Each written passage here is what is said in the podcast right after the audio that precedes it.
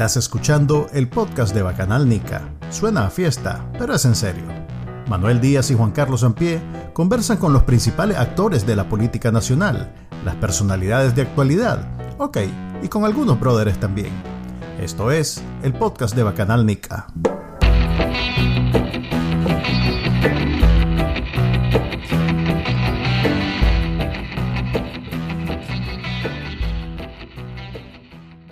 Bienvenidos al podcast de Bacananica, episodio número 35 con nuestra invitada especial. Pero bueno, primero, mi nombre es Manuel Díaz y me acompaña como siempre. Juan Carlos en pie y estamos haciendo algo nuevo nosotros de mantener a la gente siempre pendiente, atenta. sí, siempre que no sepan exactamente a qué hora salimos para que estén siempre. Ahí nos disculpan los que, los que realmente quieren verlo en vivo, que, que seamos tan esquivo. Eh, tenemos una invitada, pero está teniendo problemas. De hecho, está ahorita en una reunión que nos gustaría nos contar al respecto. Eh, así que se va a conectar en algún momento.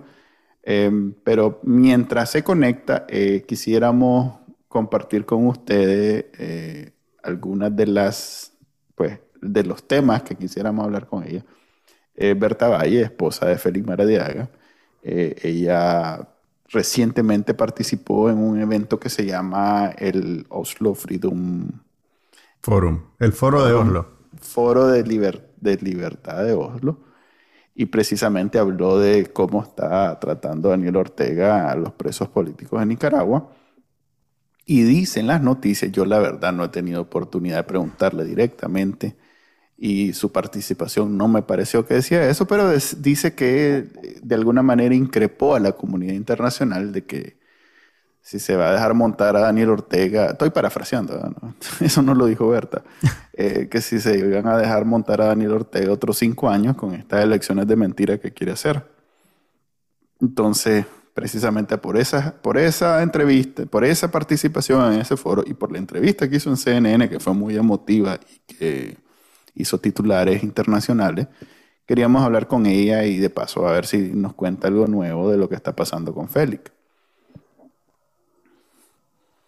Mira, yo acabo de ver la, aparición de Berta en el, foro de Oslo. Realmente, se hace una hora la vi completita para refrescarme para este, para este espacio. Y lo que ella dice es, pues obviamente ella nos lo va a decir más claro cuando se conecte, pero dice básicamente que detener a dictadores como Ortega eh, necesita un esfuerzo coordinado y sostenido de la sociedad civil, de los ciudadanos del país, pero también de la comunidad internacional. Entonces yo no te diría que increpó, sino que más bien, te, más bien pues como que, que estableció que esas son condiciones que deben darse, pues, y realmente fue una fue un, fue una exposición muy emotiva, muy personal también, pero, pero muy clara y, yo creo que contundente. Ahorita dice que se conecta. Me está contando, no sé si voy a ser este. ¿Cuál es la palabra? indiscreto. Indiscreto. Jamás. Eso, sería incapaz yo. Pero no sé si voy a ser indiscreto. Ahí está ya, Berta. Eh, mejor le preguntamos a ella. A tiempo, a tiempo apareció la Berta para atajarte. ¿Qué tal, Berta? ¿Cómo te va? Bienvenida al podcast de Bacana Nica. Hola, ¿cómo están? Perdón por el retraso, ¿verdad? no, no te preocupes. Al contrario, más bien contanos, más bien contanos por qué el retraso. Miren, pues les cuento la primicia. Este, hoy la congresista María Elvira Salazar tuvo una reunión con la comunidad nicaragüense para hablar sobre pues, la situación de Nicaragua y cómo nosotros eh, podíamos darle a ella recomendaciones de acciones que ella puede tomar. Se pueden imaginar, la comunidad nicaragüense tiene, tiene, siempre tiene eh, ideas muy creativas, pero también muy diversas, pero muy diversa, ¿verdad? Ok, ok. O sea que tomó tiempo, pues.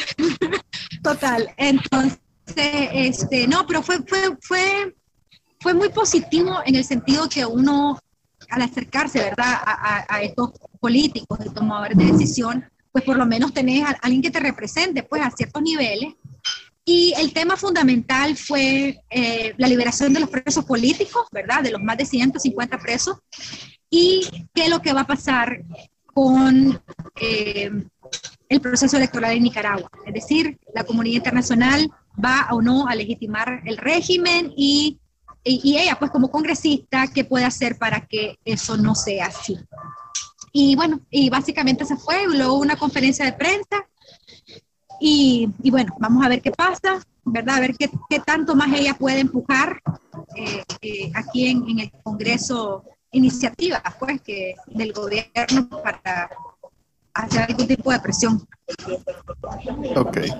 Eh, también estábamos hablando de tu participación en el foro de Oslo y cómo en, en él, a ver, ya Juan Carlos explicó, pero bueno, yo quiero volver a hacer la pregunta eh, inquisiciosa, esa es la palabra. Em, Inquisidora. Inquisitiva. inquisitiva em, Dicen que vos increpaste a la comunidad internacional a que si se van a dejar montar a Daniel Ortega otros cinco años con estas elecciones de mentira. ¿Fue, ¿fue esa tu intención o, te malinterpretaron? Yo le decía Berta, a Manuel que, que, tu tono no había sido ese, pues, de increpar. Simplemente que, había, que había expuesto que eh, detener a dictadores como Daniel Ortega, creo que incluso lo generalizaste, no dijiste a este en particular implica un esfuerzo de los habitantes del país, de la sociedad civil y de la comunidad internacional y que tiene que ser más o menos coordinado. Esa era más o menos el espíritu de tu declaración, ¿verdad? Así es, así es, ¿no? Y, primero pregunté, o sea, mira lo que pasa. Félix estuvo en el Congreso de los Estados Unidos en un hearing en el 2018, exponiendo la situación de Nicaragua. Eso fue con el, subcomité de Relaciones Exteriores. Y bueno, pues ahí expuso todo, estuvo casualmente con el representante de Human Rights Watch. 2018. Yo, su esposa, estuve este año en el mismo subcomité de Relaciones Exteriores exponiendo la situación de Nicaragua. O sea, han pasado tres años y estamos en el mismo asunto, todavía preguntando que por qué llegamos donde estamos. Félix estuvo en el Oslo Freedom Forum en el 2019 exponiendo sobre la situación de Nicaragua. Hoy, eh, perdón, este año, pues reciente, estoy yo exponiendo la situación de, Nicaragua. Entonces, el punto es que, lo que lo que he aprendido y lo que me indigna un tanto es el hecho de que particularmente mi esposo tiene más de 10 años en esta advertencia de que el, Daniel Ortega iba a convertirse en un régimen y en una dictadura. Y le fuimos permitiendo, digo, le, fuimos permitiendo, relacion, eh, eh, refiriéndome a esta comunidad internacional, se le fue permitiendo a Daniel Ortega poco a poco a ganar esto, este terreno. O sea, Daniel llegó, reformó la constitución y ¿qué hicimos? Nosotros como nicaragüenses y ¿qué hizo la comunidad internacional? Segundo periodo, ¿qué hizo la comunidad internacional? Tercer periodo. Y entonces el llamado que yo hice era que no podemos seguir permitiendo que regímenes como estos sigan avanzando y haciendo lo que quieran. O sea, lo mismo pasó en Venezuela, lo mismo estamos viendo que cómo están avanzando los regímenes en, en, otros países de Latinoamérica. O sea, tenemos el caso particular ahorita que a mí en lo personal me decepcionó un tanto porque al inicio me gustaba mucho esta visión de Bukele, ¿no? Muy moderno, con nuevas ideas, joven. Pero Bukele pone en su estatus de Twitter que él es el dictador más cool de Centroamérica, no sé, de Latinoamérica, del mundo, del mundo, del mundo mundial. Entonces digo yo, espérame, esto es una broma. O sea, en realidad Bukele puede convertirse en un dictador.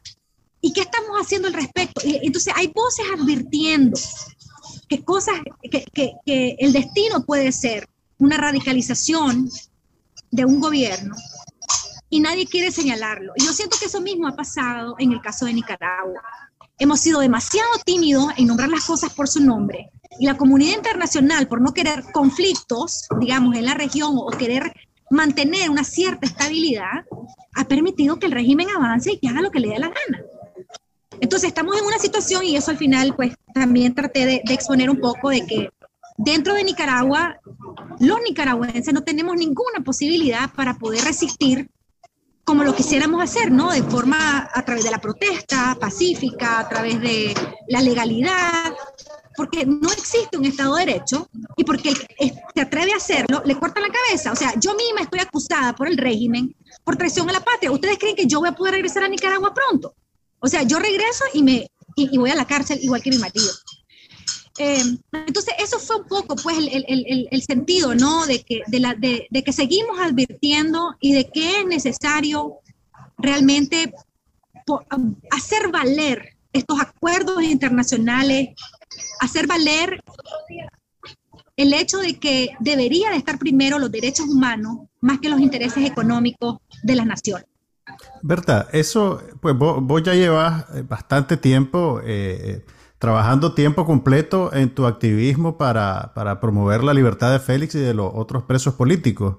Y me imagino que en ese proceso, pues has tenido relaciones y encuentros con, con representantes de muchísimos países. A mí me da la impresión, y, dame vos tu, tu opinión, que para alguien que no ha vivido en Nicaragua es muy difícil entender los parámetros de, de, represión del régimen. Yo creo que, que, hay algo de incredulidad en la gente cuando uno llega y le trata de explicar hasta qué extremo Daniel Ortega tiene cooptado todo un aparato represivo y, y, ha, y ha, digamos, destruido el tejido social de Nicaragua para mantenerse en el poder. Eh, ¿Le, le cuesta a la gente entender eso? Yo les admito, muchachos, que me he quedado sorprendida de ver el nivel de desconocimiento de lo que está pasando en Nicaragua. Yo creo que el mundo está tan convulsionado que cada, cada país, cada estado está velando por, por sus intereses y por, por salvaguardar su propia soberanía, ¿verdad? Pero cuando nos hemos reunido con embajadores, con directores de organizaciones multinacionales, lo que nos expresan es un, un, eh, un estado de, de, alarma, ¿verdad? Cuando les contamos, y cuando digo les contamos porque Victoria Cárdenas, esposa de Juan Sebastián Chamorro, y yo hemos tomado esta tarea de hacer advocacy, ¿no? Por la liberación de los presos. Y lo que nos han dicho es que ellos sabían que estaba pasando algo en Nicaragua, pero que no sabían el nivel de gravedad del asunto. Y particularmente, eh, algo que nos manifestaron era que ellos leen los informes, pero no es lo mismo cuando vos escuchás a la víctima contando lo que está viviendo. Entonces, eh, creo yo que hace falta mucho por acercar la realidad de Nicaragua a estos tomadores de decisión. Y por otra parte, creo yo que el régimen también ha hecho un gran trabajo en establecer o querer establecer su propia narrativa. Porque cuando vos lees los informes gubernamentales que le llegan a los Estados miembros, por lo menos de la OEA, pues chica, si uno no conoce la realidad, uno realmente se lanza el cuento de lo que te dicen. Es impresionante. Y el nivel de lobbying que ellos tienen también es fuertísimo. Entonces, hace falta mucho por, eh, por, por, la denuncia, pero más que todo por, por dar a conocer esa realidad profunda del nivel de violación de derechos humanos. Otro tema que a la gente le escandaliza es cuando les contamos, por ejemplo, que hay siete precandidatos a la presidencia que están presos y que básicamente el liderazgo de la oposición nicaragüense está secuestrada. Eso para, para la gente es como nunca, eh, no hay precedente de eso. Incluso hablé con Leopoldo López y, me dice Leopoldo, mira, yo ya estoy preocupado porque ahora lo que, va, lo que va a hacer Maduro es que va a agarrar el modelo de Nicaragua y lo va a comenzar a implementar él allá para encerrar a toda la oposición y que no hayan candidatos nunca más. Eh, pero bueno, entonces eh, sí, sí creo, Juan Carlos, que, que hace falta ser más explícitos y más cercanos. hay que como humanizar lo que, lo que está pasando con la violación de derechos humanos en Nicaragua. Eso en todo caso sería algo ideal. He visto a la hermana de, de Lester Alemán, esta voz, esta Victoria, como decía.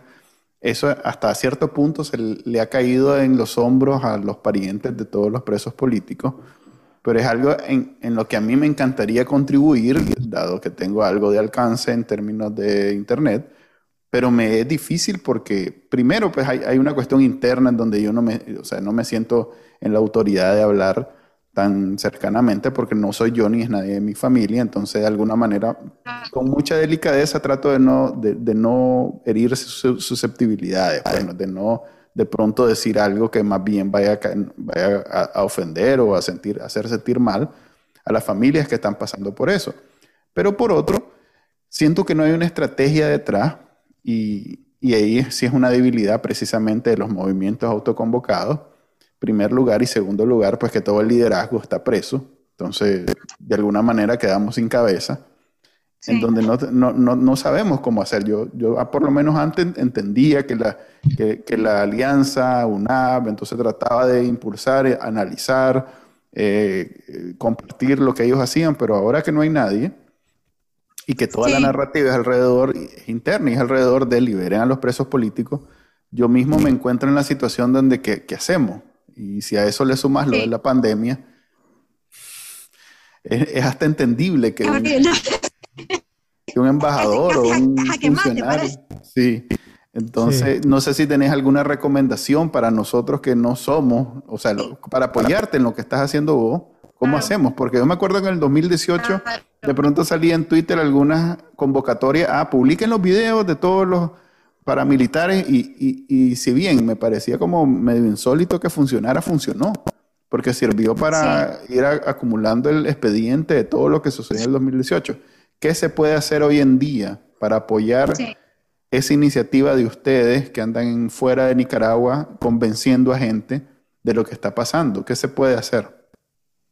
Mira, fíjate que es interesante eso que decís de, que ahora les, ha tocado a los familiares. A mí en lo personal me ha pasado que de repente cuando hubo este silencio de los actores políticos, y hay, Victoria y yo nos quedamos abogando no solamente por nuestros maridos y los presos, sino también por el tema de la democracia en Nicaragua. Y, y hasta cierto punto nosotras hemos querido mantener un cierto, una cierta separación entre lo que es abogar por derechos humanos, ¿verdad? Y, y la situación de presos políticos y el tema de la democracia en Nicaragua. Y entonces de repente a mí, a mí me, pues, nos, han dicho, lo que pasa es que ustedes son las que están aquí hablando y necesitamos saber y comprender también el tema de la, el tema de la democracia. Y entonces nos encontramos de repente, al menos yo, ¿verdad? También entrando un poco en el tema político, cosa que yo preferiría no hacerlo porque no, no es mi campo, pero, pero y ahí mi marido era un precandidato, entonces ¿cómo no voy a opinar yo al respecto cuando y ahí mi marido está preso por querer aspirar a un cargo público? Entonces, eh, creo que es importante que, que, que todos nos apoyen y nos apoyemos con mantener una misma narrativa o una misma visión. ¿Y cuál es la narrativa? La narrativa es el pueblo nicaragüense quiere una transición hacia la democracia por la vía pacífica y esa vía, hasta el momento, un mecanismo que existe se llama proceso electoral. Y, pero antes de eso, este proceso electoral tiene que tener condiciones, por lo menos hasta condiciones basadas en los estándares internacionales. Y una de esas condiciones es que no podemos ir a eh, pensar en elecciones ahorita libres y transparentes cuando tenemos a presos políticos. Entonces, el tema de los presos políticos tiene que ser también un tema prioritario en nuestra narrativa y en el mensaje que se manda. Es lo peor que le puede pasar a un preso político es que se olviden de ellos. Y dentro, cuando ya son 150 personas presas, se pueden imaginar que es muy difícil poner todos sus nombres en la agenda mediática. Entonces, lo que ha ocurrido ahorita es que, claro, estamos en un contexto electoral aquellos nombres que eran más populares por su, por su, por su rol ¿no? político son los nombres que están sonando más. Pero es importante recordar, pues, que a pesar de que estos son los nombres más mencionados, hay otros presos políticos. Eh, y seguir contándole a la gente de que no podemos ser indiferentes cuando hay 150 familias sufriendo terrible. O sea, lo que uno vive como familiar, la angustia de no saber cómo está, lo que viven nuestros hijos, eh, se esperaría pues que la gente fuera, tuviera sensibilidad hacia eso. ¿Qué otra cosa se puede hacer? En el caso de la diáspora o en el caso de la gente que está en el exilio y que tiene acceso a autoridades en sus países, es importante seguir con la denuncia de una manera ordenada, formal, de darle a conocer, por ejemplo, gente que está en Costa Rica, que están bastante organizados, acercarse a las autoridades en Costa Rica y decirle, mira, somos exiliados nicaragüenses, estamos aquí porque esto está pasando en nuestro país y queremos que ustedes sean solidarios al respecto. Igual la gente que está en España, la gente aquí en Estados Unidos, o sea, la comunidad nicaragüense en Estados Unidos es grandísima. Si todos ellos se alinean y les dicen a sus congresistas y senadores lo que está pasando en Nicaragua, pues entonces sus senadores van a saber que hay que tomar ciertas acciones para, para poder pues, respaldar al pueblo nicaragüense. Y, y bueno, y finalmente eh, también la gente, la gente tiene que saber que el nivel de represión es tan grande en Nicaragua que es casi imposible hablar. O sea, los mismos familiares del preso político a mí me han dicho, mira, mejor, yo te pido mejor que bajes el gas porque nos pueden venir a hacer algo a nosotros. Por lo que vos estás haciendo en el extranjero puede tener repercusiones para nuestros familiares. Y ha sido una situación bien difícil y lo que yo les he tratado de explicar es que esto primero es nuestro derecho. O sea, no podemos permitir que el régimen siga controlándonos y callándonos, ¿verdad? O sea, aquí tenemos que ser valientes, aunque cueste y da miedo. Eh, y por otra parte, es el único precedente que vamos a dejar, ¿verdad? Entonces, reconociendo pues que hay un, riesgo, que hay represión, que hay miedo, eh, saber que podemos influir de alguna manera en, en esta demanda y en esta narrativa que el régimen quiere mostrar de una forma diferente. Fíjate que eh, yo quiero, quiero secundar lo que decís sobre contactar a las autoridades locales porque realmente los nicaragüenses no tenemos cultura de hacer eso. Eh, cuando la gente se acerca en Nicaragua a un diputado es porque está buscando un favor especial o una dádiva o por algún conecte. Pero realmente en estos países que tienen democracias funcionales, vos no tenés que conocer al diputado ni tener ningún conecte con él. Simplemente hace una carta, la manda a su oficina y alguien en esa oficina la va a leer y va a ser parte de la información que le dan a conocer al diputado sobre lo que la gente en su distrito o en su estado quiere y está pensando. Pero para nosotros es bien difícil cambiar ese chip, porque lo, primero que pensamos es, eh, ese imagen no sabe quién soy yo, no me conoce, no, no va a hacer nada. No tenemos cultura de que los políticos respondan a nosotros. Entonces realmente es una cosa rara eh, pensar que puedes escribirle una carta a alguien que no conoces pidiéndole algo. Y, obviamente, o diciéndole algo que te preocupa. Pero sí, así funcionan estos países. Sí. No, y hay que informarse también, Juan Carlos. Yo creo que nosotros, eh, o sea, si no fuera por Bacanalnica, yo creo que difícilmente nos enteramos de lo que está pasando en el país. Gracias, gracias. Hacemos lo que podemos. no es broma, muchachos, no es broma, en serio, se lo digo hay gente que consume información verificada a través de ustedes. O sea, de otra manera no lee los, periódicos. ¿Qué, mal que estamos. Eso habla muy mal de ustedes, nicaragüenses. No, sí, eso nicaragüense, oíme, si yo soy una de las lectoras que pasó ahí. El punto, pues, es que hay que informarse. Miren, hay una página que, se ha creado, que es un el mecanismo de seguimiento de los presos políticos. Eh, si ustedes ponen presos políticos Nicaragua, les va a salir este, esa página. Y ahí salen eh, una cronología de cómo se han dado los secuestros en Nicaragua,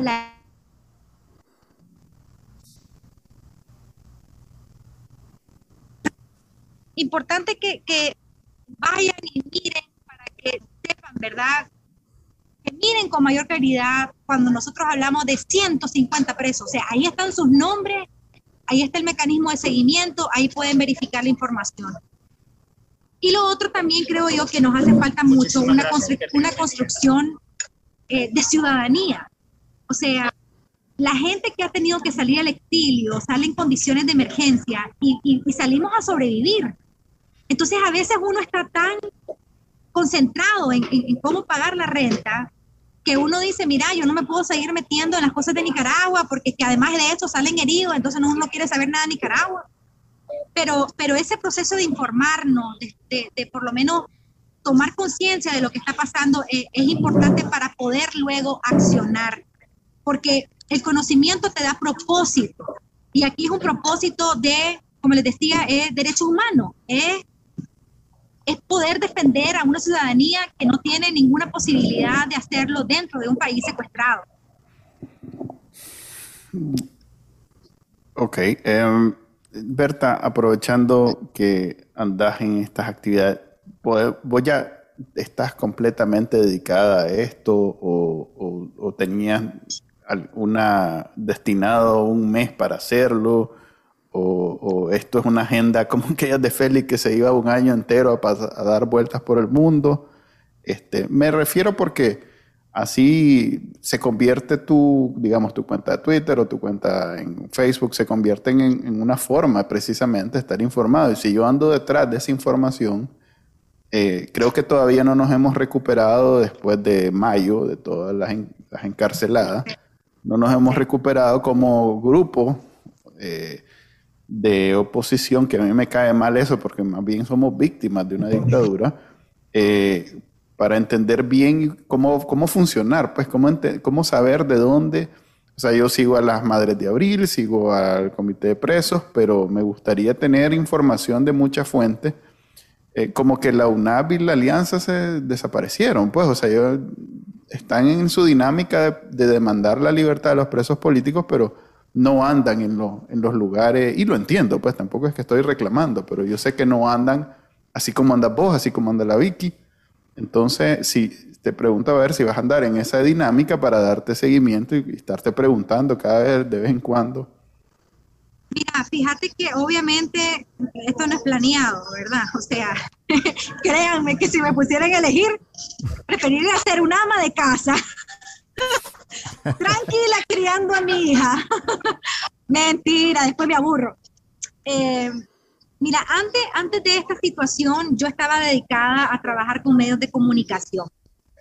¿verdad? Pues estábamos con el tema de la defensa de la libertad de prensa y tratando cómo organizábamos el gremio, que ha sido, que ha sido mi, mi, espacio, ¿verdad? Siempre. Em, y cuando pasa esto de, de, Félix, obviamente ya ahí tengo que concentrarme en ayudar, en, hacer las advocacy. Eh, y, ¿Y qué pasa? Yo creo que uno, claro, te metes con esto porque te toca tu vida personal, pero comenzás a escuchar las historias del resto de la gente y comenzás a ver más de cerca lo que viven, cómo se viven y comenzás a tener como más compromiso ya como personal, ¿me entiendes? Y, en ese sentido, fíjate que pareciera ser que, que, esto se está convirtiendo ya como, como parte de un propósito, ¿no? Yo les decía a los familiares, miren, esto no se trata de la liberación de Félix, o sea, aquí vamos a luchar hasta que salga el último, porque es lo justo. ¿Qué quiero decir con eso? Que bueno, creo yo que voy a tener un tiempo más en estas actividades y que sí planeo poder dedicar más tiempo para el tema de las bocas y, y tratar de organizar. Desafortunadamente, muchachos, eh, pues ya aquí en Estados Unidos uno tiene que trabajar si no comes, ¿verdad?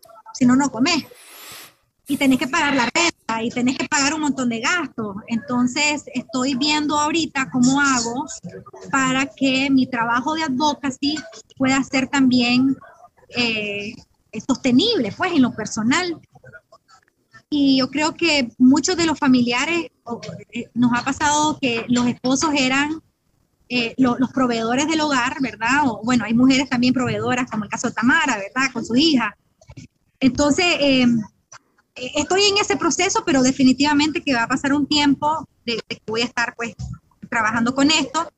Y obviamente que si tengo información, yo se la voy a hacer saber a ustedes de primera mano. Gracias. para, para que nos ayuden a, compartirla. Y, y, bueno, pues en eso estamos. Y yo espero sinceramente que esto sea rápido. Pues yo creo que pasar esto mucho tiempo no es difícil, pues. A propósito de eso, Berta, falta menos de una de un mes para la fecha de las elecciones. Digo la fecha de las elecciones porque no son elecciones realmente. Eh, ustedes como, como parte de este, de este grupo de familiares de presos políticos, ¿tienen alguna esperanza de que pueda existir una, ya no digamos una liberación, pero sí tal vez una muestra del régimen de de tratar de dar marcha atrás en esa deriva represiva que ha llegado hasta el extremo de privar de la libertad a sus familiares? Mira, obviamente la esperanza uno la tiene todos los días. O sea, yo me amanezco, yo amanezco orándole a Dios, ¿verdad? Diciéndole, Señor, tocarles el corazón a esta gente para que desistan de este rumbo perverso que llevan. Eh, y nosotros, o sea, nuestra esperanza era que después de las elecciones pudieran, pudieran dejar libre a los presos, pero, pero, eh, lo que hemos visto nada más es una radicalización del régimen, pues, o sea, pareciera ser que no están dispuestos a dar marcha atrás. O sea, lo miramos, por ejemplo, en la respuesta que hizo, que hizo el régimen cuando la Corte Interamericana de Derechos Humanos ordenó la liberación de estas cinco personas a las cuales se les habían dado las medidas provisionales. Y la respuesta del régimen fue, o, sea, casi que ni le responden, pues. Y eso te dice, ¿no? Como cuál, por dónde es que van ellos, hasta qué nivel, cuál es la intención de, que ellos tienen. Y luego vos tenés este llamado pues, de la comunidad internacional advirtiendo, hoy me contaron que salieron sanciones de, de, la Unión Europea. Eh, no las extendieron por un año más las que, las que ya habían dado. Ok, no, sí, no, discúlpame que no, no, no he leído todavía, pero el punto pues es que cuando miras cómo reaccionan a este llamado, porque al final es como para llamarles la atención, ¿no? Y vos miras que no hay voluntad del régimen, entonces el gran temor de los familiares resurge, ¿no? Pensando en que esto puede ir para largo, pues, y que hay otras teorías también que dicen que posiblemente después de la toma de posesión eh, haya posibilidad. Y finalmente la parte más, más lamentable va a ser una teoría donde se presenta a los presos políticos como fichas de cambio, ¿no? Como la ficha de negociación que tiene el régimen para poder negociar algunas sanciones o para buscar cómo proteger eh, el, capital este, que tienen, pues. Eh, pero certeza no hay. Lo que sí yo espero y todos los días lo espero es que la liberación de los presos sea pronto. Ok, em, yo sinceramente pienso que de aquí, por lo menos al día de las elecciones, como dice Juan Carlos, que nosotros es el día de las elecciones, eh, hasta ese día veremos un cambio en la posición del gobierno, porque ya después de ese día, de, alguna manera, se, se, se, vuelve innecesario hasta cierto punto tener a tanto preso político en las cárceles y probablemente haga lo que hizo cuando liberó a todos los, quizás los más visibles y se va a quedar solo con los que él siente o ellos sienten que son más peligrosos no sé cuál es el parámetro, la verdad, que es difícil entender lo que pasa por la mente de esta gente. Eh, y bueno, ya después viene Navidad y también existe esa esperanza de que como es Navidad y como nosotros somos muy cristianos, tal vez por ahí se les ablanda el corazón y entiendo perfectamente lo que estás diciendo. Pues así, ya llevamos tres años en esto, desde el 2018 hasta... Yo llevo tres Navidades escuchando ese, ese mensaje, pues, de tengamos una Navidad con los presos políticos en su casa. Sin, presos políticos. Sí, entonces, eh, qué triste que, que en realidad lo que vos decís, pues, que te toca ir a los mismos lugares donde fue Félix a decir exactamente lo mismo. Eh, yo escribí hace, no sé, ya meses un artículo donde básicamente decía eso. A las cuantas sesiones de la OEA o de, la, o de las Naciones Unidas o de la Unión Europea se va a ir Daniel Ortega para sacar la cuenta, porque en realidad hemos, hemos visto y hemos narrado y hemos contado ya docenas y ninguna de esas le ha hecho ni cosquilla. Em, para terminar, Berta, eh, entendemos entonces que estás en esa dinámica. Eh, en realidad que nosotros no nos ponemos a pensar que si vivir en Nicaragua ahorita es difícil, por la pandemia, por el golpe económico, eh, para los que están de exiliados, empezando de cero en muchos, en muchos casos ilegales, es mucho más difícil porque la vida es más cara fuera de Nicaragua. Uno no, se uno no entiende que cuando salís de, del país, todo se duplica, triplica de precio. Es impresionante. Y, y, incluso en Costa Rica, date un paseo por San José y vas a ver qué linda que es la vida en San José en términos de costo. Entonces, eh, en realidad que es algo que hay que tomar en cuenta, que a diferencia de lo que dice el gobierno, que andan financiados por la CIA y no sé qué cosa, en realidad ustedes andan básicamente comiéndose el dinero que normalmente tendrían para sobrevivir en estas actividades. Entonces, es, incluso más valioso que exista alguien que pueda hacerlo, porque yo mismo me pongo a pensar y andate a Washington a hablar con un más, no puedo tengo que trabajar. Tienes que pagar el pasaje, tenés que estar en un hotel. Así es. No, sí, sí, no, eh, eh, eh, no creas, es, bastante. Ah. Y, y, aquí quiero hacer un agradecimiento público porque la única forma que hemos podido hacer lo que hemos hecho es porque hay familia y porque hay amigos que han tendido su mano solidaria y sus cuentas de ahorros también para ayudarnos. Porque, porque de otra manera es imposible y eso, y eso es importante también mencionarlo para que la gente sepa. Esta narrativa que el régimen ha impuesto desafortunadamente cala y la gente termina creyéndolo. No podemos caer en esa trampa, ¿verdad? O sea, los mismos autoconvocados, a veces el, nivel de desesperanza que hay nos hace no sé, se fue bastante la Entendemos perfectamente de dónde viene. Ah, hola. Sí. Ok. ¿Me eh, escucha? Perdón. Sí, ahora sí, ahora sí, Berta. Es que se, se cortó un poquito cuando eh, estabas hablando, pero hablaba un poquito de la, de la suspicacia que hay incluso entre los autoconvocados. Exacto, exacto. Y nada más que decirles, pues, que aquí tenemos que estar claros que la unidad es la única vía. Y cuando me refiero a unidad, no es que todos pensemos iguales, es que todos sigamos una misma dirección, que es liberación de los presos políticos eh, y deslegitimación del régimen que está tratando de quedarse en el poder y con, eso en vista, nuestras acciones van a ser más coordinadas. Y lo otro es que todos estamos pagando un precio. Aquí todos estamos sacrificando algo para un futuro mejor. Y que ese futuro va a llegar y tenemos que tener la fe y la convicción que así va a ser. Porque de lo contrario, vamos a quedarnos en el camino. Ok, creo que ese va a ser el lindo sentimiento de este episodio. Eh, de, verdad no lo podemos superar. agradecemos a Berta que saliendo de la reunión nos haya acompañado. Eh, cada vez está más difícil su conexión. Despedirnos nada más. Este fue el episodio número 35. Ya saben que todos los lunes a partir de la 1 pm vamos a estar en vivo transmitiendo el podcast.